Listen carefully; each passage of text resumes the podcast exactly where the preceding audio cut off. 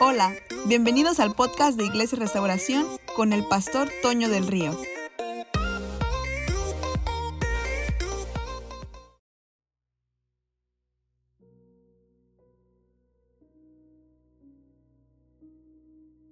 Hey, ¿qué tal? Hola a todos, bienvenidos a una transmisión más de Iglesia Restauración Cancún. Gracias por acompañarnos, gracias por estar con nosotros un domingo más aquí en línea, gracias por recibirnos en sus casas, gracias por conectarte, gracias por compartir la transmisión. Acuérdate que este es un buen momento para invitar a tus amigos, es un buen momento para compartir la transmisión con otros. Y quiero animarte a que nos escribas aquí en los comentarios eh, desde dónde nos estás viendo, si desde la sala, desde tu cuarto, desde tu teléfono, en la pantalla, escríbenos aquí en los comentarios. También queremos animarte a que si estás por primera vez en una transmisión de Iglesia Restauración Cancún, nos lo hagas saber en los comentarios. Queremos saludarte, queremos conectar contigo, queremos contactarte, queremos orar por ti, queremos conocerte. Así que si estás por primera vez, escríbenos aquí en los comentarios, déjanos saber tu nombre, desde dónde nos estás viendo, y eso es muy, muy importante para nosotros.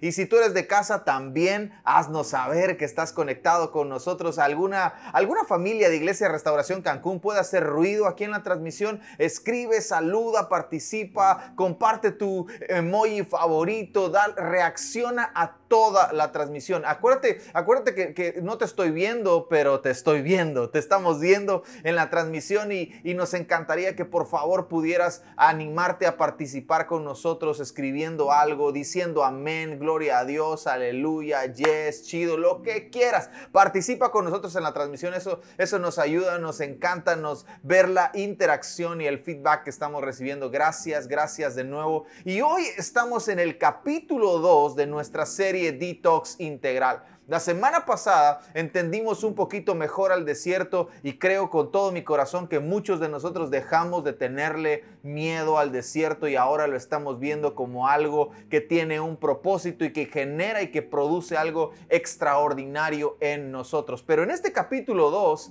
quiero que hablemos un poquito acerca de nuestras emociones y lo hemos llamado liderando nuestras emociones. Y yo quiero que le digas al que está a tu lado, ahí te hablan, hey, esto es para ti. Y si tienes a alguien que necesita liderar sus emociones, comparte la transmisión con él ahorita o después, como quieras, pero esto va a ser un buen tiempo.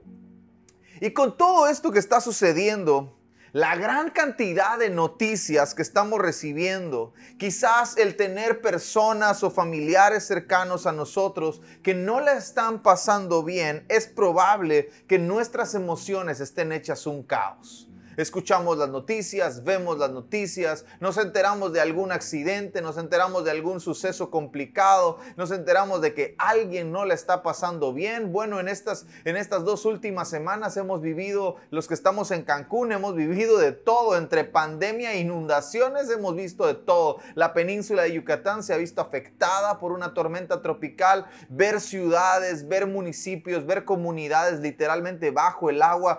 Te aseguro algo, si tú estás viendo las noticias, tus emociones muy probablemente se hayan visto afectadas, estén hechas un caos. Pero hoy quiero hablar acerca de la importancia de liderar nuestras emociones. Y quiero que, quiero, quiero que anotes esto por algún lugar, si lo puedes escribir en la transmisión, lo puedes compartir en Twitter, aquí en Facebook, en YouTube, en Instagram, donde quieras. Quiero, quiero que, que puedas guardar esto en tu corazón. El liderar nuestras emociones no es un destino único. El liderar nuestras emociones no es un destino único. No te conviertes por arte de magia o por una oración en un líder de tus emociones. Trabajas en liderar tus emociones todos los días de tu vida. Y quiero, quiero animarte a que sepas algo. Este es un tema con el que vamos a trabajar por el resto de nuestras vidas nuestras emociones nos acompañarán por el resto de nuestras vidas y debemos aprender a liderarlas. No te conviertes en un líder de tus emociones por arte de magia. No te conviertes en un líder de tus emociones porque tú vengas conmigo y me digas, pastor, soy un, un enojón, ore por mí. Yo voy a orar por ti. Fuera espíritu de enojo. Y vas a seguir siendo un enojón al otro día si no lideras tus emociones. Pastor, es que soy un comprador compulsivo. Ore por mí. Si yo oro por ti, muy probablemente termines comprando algo al siguiente instante. Porque no se trabaja así. No te conviertes por arte de magia en un líder de tus emociones, se trabaja todos los días en el liderazgo de nuestras emociones. Ahora, no quiero decir que debamos suprimirlas, porque, porque también ese es un tema. No creo que debamos suprimirlas, porque Dios nos las dio. Y suprimir nuestras emociones literalmente sería como quitar o anular algo que Dios nos ha dado, una parte quizás de Dios mismo. Dios es también emocional, pero sí creo que deban ser lideradas. Por algún tiempo yo he creído esto, nuestras emociones son buenas copilotos, pero son malas conductoras. Son buenas para acompañarnos en algún proceso, en algún momento de nuestra vida, pero son malas para liderar nuestra vida. Por eso nuestras emociones no deben ir al volante, deben ser nuestras compañeras y nosotros debemos ser quienes lideremos nuestras emociones.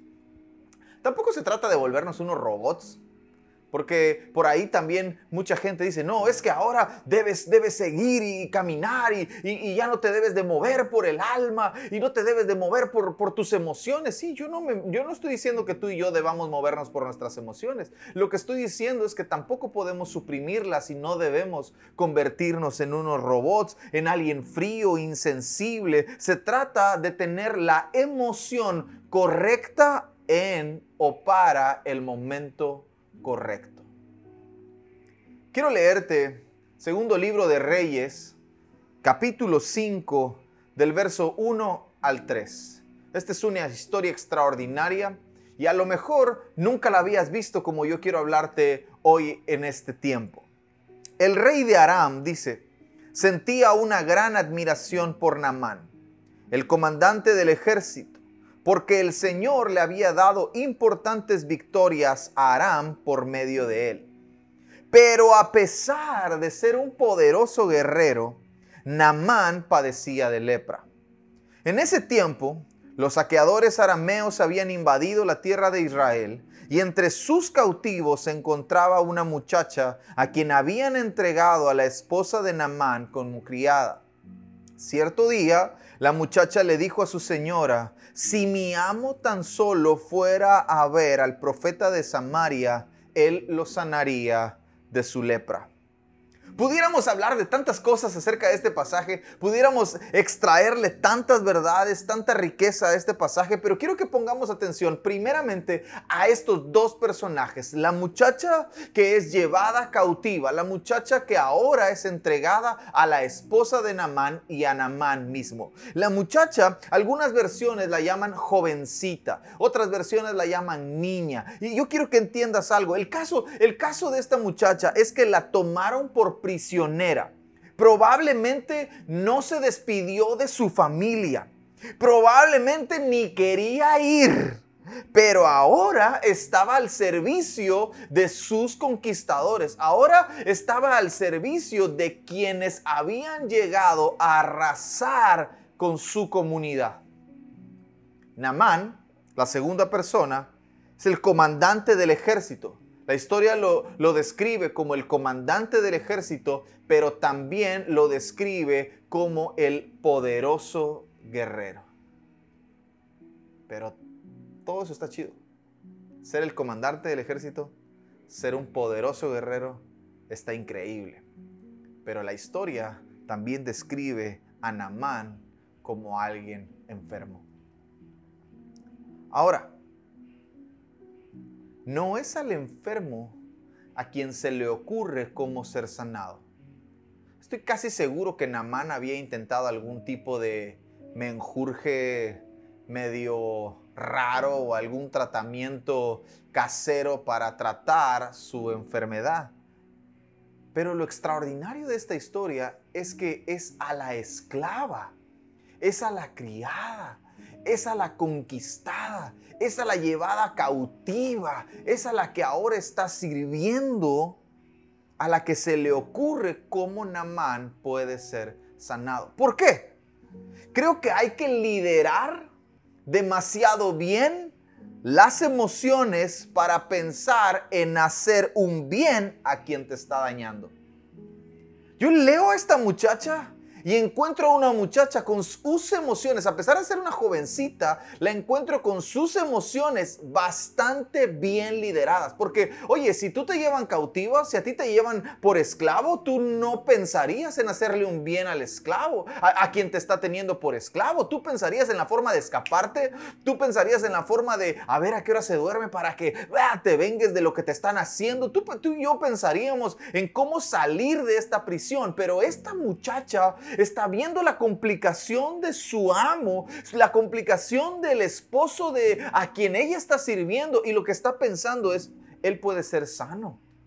Él puede recibir un bien si tan solo conociera al profeta que está en Samaria, en mi pueblo, en su pueblo, en aquel pueblo que había sido conquistado. Qué bien liderada tenía sus emociones esta muchacha para pensar en hacer un bien a quien la estaba dañando. Nuestras emociones no siempre salen a los campos de batalla. Casi siempre salen en nuestros lugares más íntimos. Quizás en el trabajo no eres tan iracundo como lo está haciendo estos días en casa. Quizás en el trabajo no estás tan ansioso como lo estás haciendo en estos días en casa. Quizás en la calle no eres tan violento o grosero en tu forma de hablar como lo está haciendo en la casa en estos días. Yo recuerdo que mi mamá siempre me decía cuando no conocía al Señor y cuando era todavía un adolescente, un muchacho, mi mamá me decía, tú eres lumbrera en la calle y oscuridad en tu casa. O sea, mi mamá me estaba diciendo, tú eres uno con ellos y eres otro aquí. Y a Namán le pasaba exactamente lo mismo. Es, era un poderoso guerrero, era el comandante del ejército del rey, era quien iba al frente, pero cuando llegaba a casa estaba enfermo. O sea, delante de todos era alguien extraordinario, pero en casa era un enfermo. Fuera de casa lideraba con autoridad, pero en casa sus emociones eran quienes lideraban. Quiero leerte Génesis capítulo 4, del verso 6 al verso 8. Y quiero que veas el no liderar nuestras emociones hasta dónde puede llevarnos.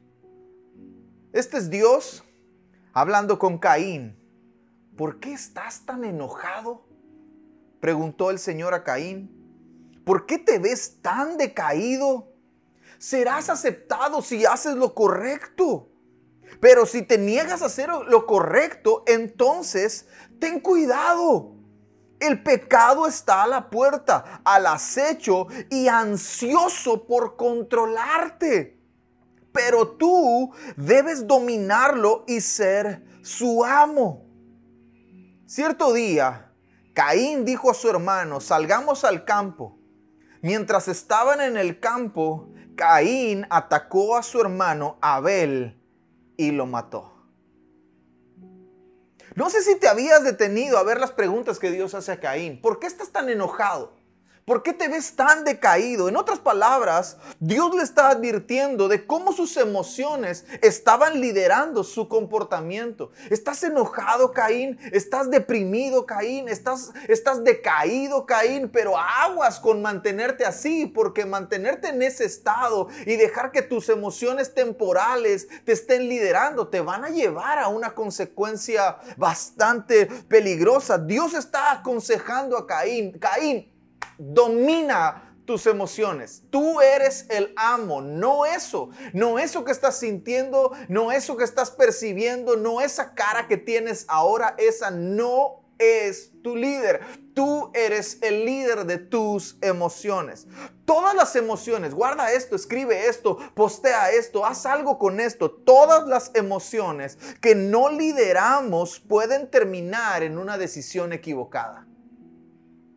¿En cuántos problemas nos hemos metido por decir o hacer algo enojados? Y ese es el más común, ¿eh? Ese es el más común, el que, con el que todos nos identificamos, pero hay otro también. En cuántas cosas, en cuántos problemas nos hemos metido por decir o hacer algo demasiado contentos. Estoy emocionado ahora sí. Por eso el libro de Eclesiastés nos advierte y nos dice, hey, cuando prometas algo, más vale que lo cumplas, que tu sí sea sí y que tu no sea no, para que no caigas en una condenación por causa de tus palabras. No sea que Dios destruya la obra de tus manos. O sea, las consecuencias de mis decisiones emocionales caen en las manos de Dios y Dios se de desmenuzar mis decisiones y mis consecuencias por causa de tomarlas en momentos, en emociones incorrectas para momentos incorrectos. Caín terminó pecando por no liderar sus emociones. Proverbios capítulo 16, verso 32. En una versión dice esto. ¿Quieres ser un guerrero poderoso? Mira, mira cómo comienza eh, eh, eh, Salomón haciendo una pregunta. ¿Quieres ser un guerrero poderoso? Y luego Salomón dice esto. Es mejor ser conocido como alguien que es paciente y lento para la ira. Y luego hace otra pregunta. ¿Quieres conquistar una ciudad? Gobierna tu temperamento antes de intentar gobernar una ciudad. ¿Quieres cambiar al mundo? Cambia tú. ¿Quieres que otros te traten mejor? Comienza a tratarlos mejor. ¿Quieres ser un poderoso guerrero? Más vale ser paciente que y lento para la ira. ¿Quieres conquistar una ciudad? Vas a tener que aprender a liderar tu temperamento antes de intentar gobernar una ciudad. Debes saber esto debes saber esto. Y esto, y, esto es otra cosa que tú deberías tuitear, poner en Instagram, en Facebook, escribirle aquí, compartírsela a alguien. Emociones son pasajeras. Decisiones son permanentes. Hay una imagen que me encantó y cuando la vi dije, Dios mío, esto es real. Me encantó, me encantó. Y la imagen es un perrito tratando de atrapar un ave. Y sin darse cuenta, el piso de la montaña se había terminado y ahora los dos están en el aire. ¿Puedes imaginarte la imagen? ¿Puedes, ¿Puedes ponerle en tu mente esa imagen? El perrito está tratando de alcanzar un ave y por seguir lo que sus emociones estaban impulsándolo a hacer, no se da cuenta y el piso de la montaña termina y ahora el perro está a punto de morir por seguir el impulso de sus emociones. A veces nos dejamos llevar tanto por una emoción que no nos damos cuenta cuando ésta ya nos tiene en un lugar peligroso. Y estoy hablando de las buenas y estoy hablando de las malas. Estoy hablando de esas cosas, de esas compras compulsivas, porque wow, está padrísimo, qué increíble, yo lo quiero, lo quiero, lo quiero. Y, y la pregunta real sería, ¿lo necesito? Eso sería bueno para liderar nuestras emociones. En lugar de hacer una pregunta como lo quiero, hacer una pregunta, ¿lo necesito? Eso haría un buen líder de, emocionalmente sano. No te dejes llevar por una emoción que un día te tendrá en un lugar peligroso.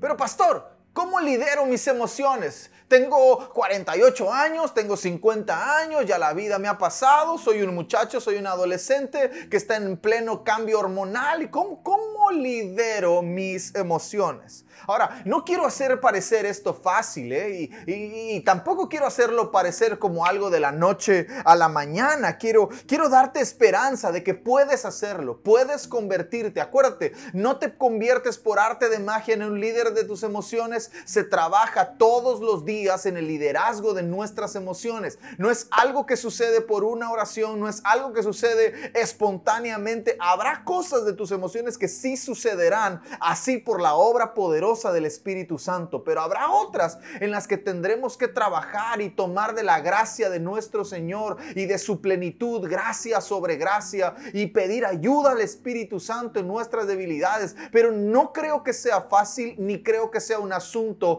inmediato. Creo que es algo que se trabaja todos los días de nuestra vida. Segunda carta a Timoteo. El apóstol Pablo escribe a su hijo Timoteo. En el capítulo 1, verso 7 le dice, pues Dios no nos ha dado un espíritu de temor y timidez, sino de poder, amor y autodisciplina. Yo sé que a lo mejor tu versión dice dominio propio, pero es prácticamente lo mismo, es un sinónimo, autodisciplina, dominio propio. Timoteo probablemente se había quejado con su pastor. Ahora, no sé si sepas, pero Timoteo, la historia lo registra como uno de los pastores más jóvenes de, la, de aquella época, pastoreando una comunidad en Éfeso de un montón de personas mayores a él, con un conocimiento probablemente mayor a él. Y a lo mejor Timoteo le había escrito una carta a su pastor quejándose de la situación que estaba viviendo, de que ahora la gente se estaba yendo, de que algo estaba pasando. Y Pablo le escribe a Timoteo, te aconsejo que avives el don de Dios que está en ti por medio de la imposición de mis manos. Y quiero que recuerdes esto, Timoteo, Dios no nos ha dado un espíritu de temor o de timidez, de miedo, sino de poder, de amor y de autodisciplina, de dominio propio. En otras palabras, Pablo le está diciendo a Timoteo, Timoteo, esas emociones que sientes ahorita, sujétalas. No dejes que te dominen. Probablemente Timoteo se estaba quejando de lo que estaba sucediendo en la iglesia y sus emociones lo estaban sobrepasando. Y el consejo que recibe prácticamente le hace entender que lo que necesita está dentro de él mismo y que Dios ya le había dado la salida. Si tú eres un hijo de Dios, tú puedes liderar tus emociones. Es más, tú debes liderar tus emociones. Si tú eres un creyente en Jesús, tú debes liderar tus emociones. Ellas no te deben liderar a ti. Tú debes liderar tus emociones. Mira, yo creo esto y lo he dicho en algunas otras ocasiones. Si tú eres parte de Iglesia Restauración Cancún, me has escuchado decir esto. La gente normal batalla con sus emociones. Los creyentes, los hijos de Dios, lideran sus emociones. Yo entiendo si tú, si tú estás aquí por primera vez, si tú no entiendes absolutamente nada de la Biblia, no conoces a Jesús, Él no es tu, no es la lámpara de tu camino. Yo entiendo que tengas un conflicto con tus emociones, pero ahora si tú y yo somos creyentes en Jesús, si tenemos al Espíritu Santo, si tenemos el espíritu de dominio propio que Él nos ha dado, si hay algo dentro de nosotros que se llama autodisciplina, tú y yo tenemos una orden, un mandato, una encomienda, liderar nuestras emociones. Dios nos ha dado de su gracia para poder tomar autoridad sobre nuestras emociones y no dejarlas a ellas liderarnos. Ahora, yo sé que a lo mejor estás pensando, pastor, pero la Biblia dice, airaos. O sea, Dios nos da permiso de enojarnos. Sí, Dios te da permiso de enojarte ante lo injusto, ante lo incorrecto, ante lo, no sé, ante, ante, ante lo que no es válido, ante lo que no es digno. Está bien enojarte. Lo que está mal es que tú permanezcas enojado. Y el problema es que cuando no lideramos nuestras emociones, es muy probablemente que permanezcamos enojados por más tiempo del necesario. La Biblia nos dice, hey, no dejes que el sol se ponga sobre tu enojo. O sea, no dejes que el sol se meta y tú quédate enojado y tú permaneces enojado. Entonces te está diciendo, tienes, tienes chance de enojarte, pero también tienes un tiempo para permanecer enojado. Tienes un momento, tienes un espacio de tiempo cronológico para mantener esa emoción que estás sintiendo. Pero es tu responsabilidad liderarla. No dejes que el sol se ponga, lidérala. Lidera esa emoción. Cuando no tenemos autodisciplina, cuando no tenemos una autodisciplina sobre esto, es muy probable que problemas no solo en el alma se den, sino también en el cuerpo. Por ahí hay un escritor brasileño que, describe al mal del siglo como la ansiedad. O sea, dice, él dice que la ansiedad es el mal del siglo y la ansiedad está causando tantas enfermedades, tantos problemas psicosomáticos que nacen en la mente, que nacen en las emociones y se terminan por manifestar en el cuerpo.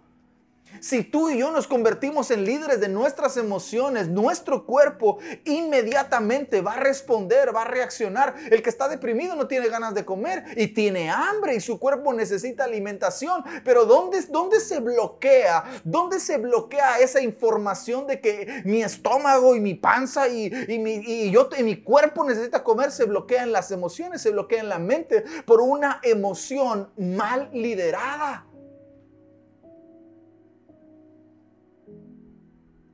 Entonces tú y yo necesitamos autodisciplina sobre este asunto de las emociones y liderar mis emociones es bien importante, porque si no, habrá más problemas de los necesarios. Habrá más problemas de los que se pueden ver. Y probablemente nos convirtamos en un Namán, un comandante del ejército, un poderoso guerrero, pero enfermo. Por fuera soy luz, pero por dentro soy oscuridad.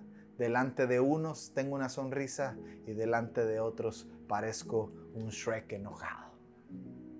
Lidera tus emociones. ¿Qué podemos hacer? Aquí viene lo importante y con esto quiero cerrar. ¿Qué podemos hacer? Cuatro cosas bien importantes que tú y yo podemos hacer. Número uno, identificar qué es lo que detona nuestras emociones, buenas y malas. ¿Cuáles son esos gatillos que encienden mis emociones? ¿Es un conflicto de desorden en mi casa? ¿Es un conflicto laboral? ¿Es una situación injusta que se está dando frente a mí? ¿O es algo, es una promoción en mi empleo que me lleva a sobreexaltarme en mis emociones buenas? O, o no sé, identifica qué es lo que detona tus emociones, buenas y malas. Número dos, analiza, analiza tus emociones antes de tomar cualquier decisión. ¿Por qué estoy haciendo esto? ¿Por qué me siento así? ¿Qué me hizo sentirme así? ¿Es correcto lo que estoy sintiendo? ¿Lo que estoy sintiendo me va a llevar a algo bueno o lo que estoy sintiendo me va a terminar en una condenación eterna? Analiza, antes de tomar una decisión, analiza. Y creo que eso era lo que Dios le estaba diciendo a Caín. Caín, por favor, analiza detente, el pecado está al acecho y quiere dominarte, quiere controlarte. O sea, Caín, yo imagino a Dios que estaba diciéndole, Caín, yo ya te vi en tu futuro, pero tu futuro se puede frenar ahora si tú lideras tus emociones. Tercer cosa, decide o puedo decidir de acuerdo a lo que es mejor, no de acuerdo a lo que siento mejor porque es muy probable que la mejor decisión no sea la que estás sintiendo. Por ahí algunos he escuchado que de pronto dicen, ¿cómo saber cuando Dios está en un asunto, cuando Dios me está empujando a hacer algo? Y he escuchado a algunos decir, Él pondrá paz en tu corazón. Yo no veo a Jesús teniendo paz en su corazón en Getsemaní.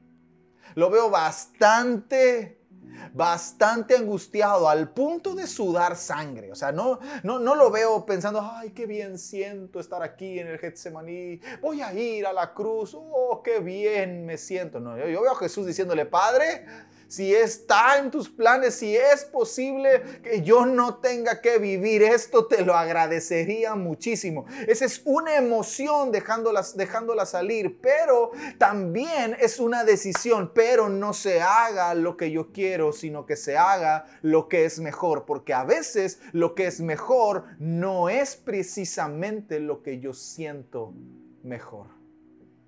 Y número cuatro, la última y más importante de todas, pide ayuda al Espíritu Santo en tus debilidades.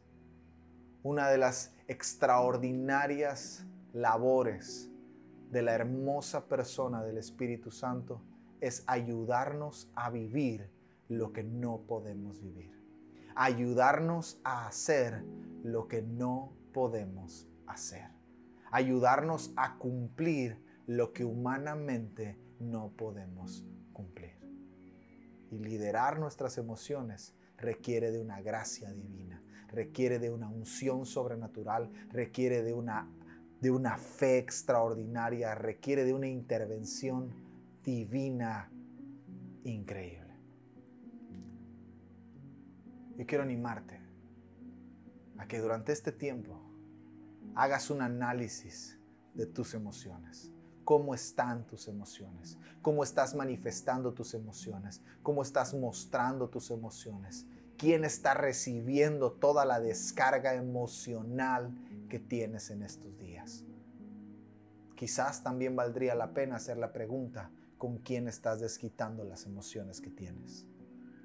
Y esta es una buena oportunidad para hacer un detox integral, para desintoxicarnos de emociones que no deben acompañarnos en la siguiente temporada.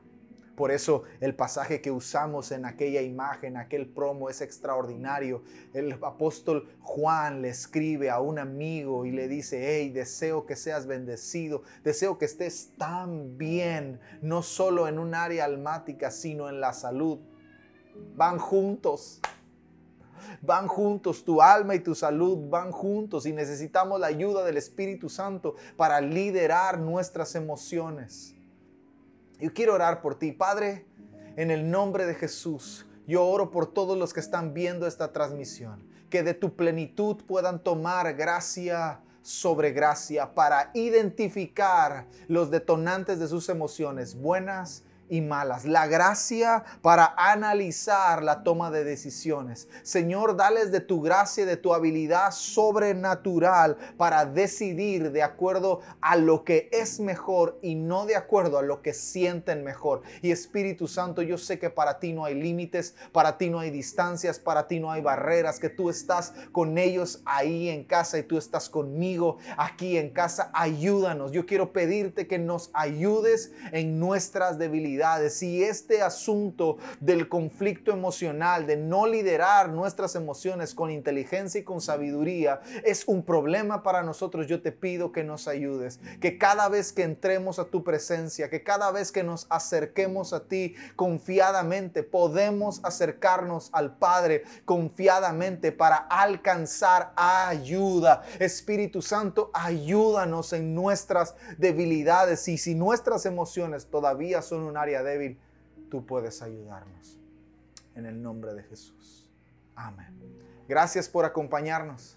Te esperamos la próxima semana. No te pierdas ninguna de nuestras transmisiones.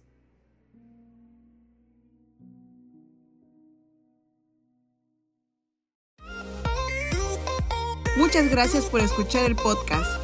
Esperamos que este mensaje haya sido de bendición.